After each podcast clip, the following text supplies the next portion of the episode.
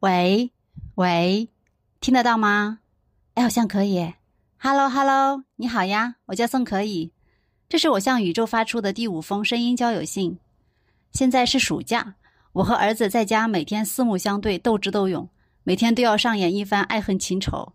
这是一个期待与反期待的故事。我呢，希望他在学习上有目标、有自制力，在娱乐上有审美、有情趣，在社交上主动积极、活泼开朗，在家务和厨艺上还能自觉和进步。他的看法是：妈妈，你说的都对，但是做不做看他的心情。他的心情就是能不做就不做。哎，我一说完我就知道自己的问题了。其实有些事我自己也做不到，但是怎么办呢？我只有这么一个小号，不把它练得经得起生活的毒打。我就不能放心的下线。如果我给自己做心理咨询，肯定就会继续去深挖。你为什么不能放心下线呢？放心对你来说意味着什么呢？不过今天我想先放自己一马，想找找同病中人。你是家长吗？你和孩子的关系如何呢？你对他有什么期待吗？我自己也曾是个孩子，我也有父母。父母对我的期待是什么呢？想来想去，竟然没有一个能想得出来。难道是父母对我没有期待，还是我早就忽略了他们对我的期待呢？最终我发现，可能是父母对我的期待过低，我早早的就满足了，以至于后面就没有在这方面有什么顾忌了。有一次和朋友聊天，他说他做的很多事情，归根结底都是为了向父母证明：你看我做的还不错吧，比其他人更好吧，你们该为我感到骄傲了吧？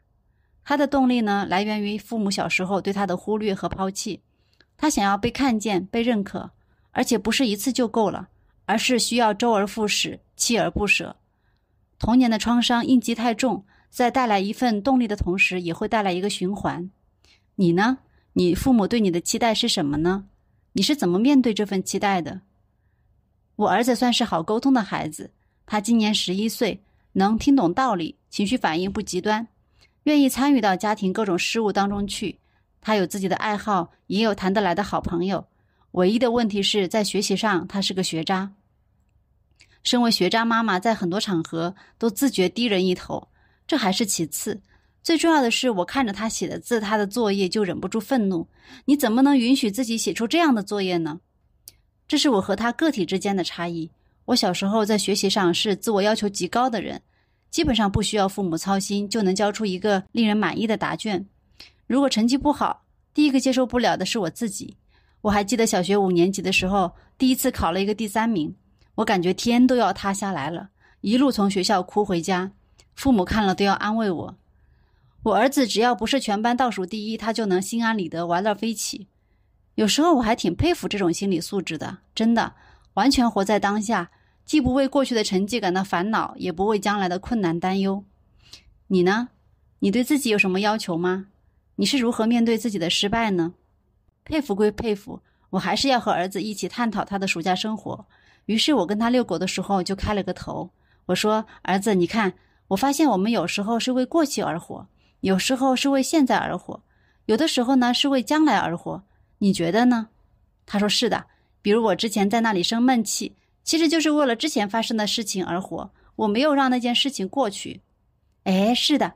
那怎么算是为现在而活呢？他说：“就像现在我们在遛狗，我们在欣赏风景，就是享受这个时刻。”哇，确实是这样的。那什么是为将来而活呢？我问。我知道，但我不想告诉你。他说：“为什么呢？”哎，你无非就是想让我自己说，现在学习是为了以后，现在写好字是为了初中的时候能够跟别人一样嘛？看吧，其实道理孩子都懂。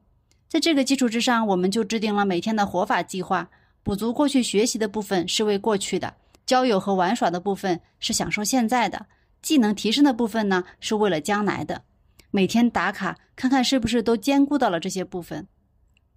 这个计划才刚刚开始，是建立在我们自己形成的共识上的，希望有效。你呢？